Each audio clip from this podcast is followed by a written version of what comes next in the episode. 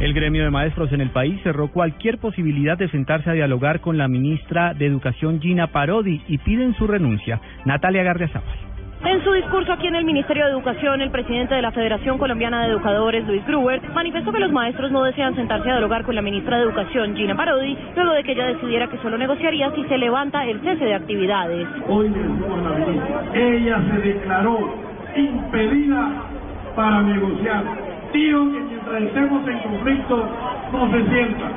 Hoy le decimos que no nos ella. No nos interesa. Los profesores también rechazaron el Plan Nacional de Desarrollo y aseguran que busca desaparecer la educación gratuita en Colombia. Natalia Gardea, Sabal, Blue Radio.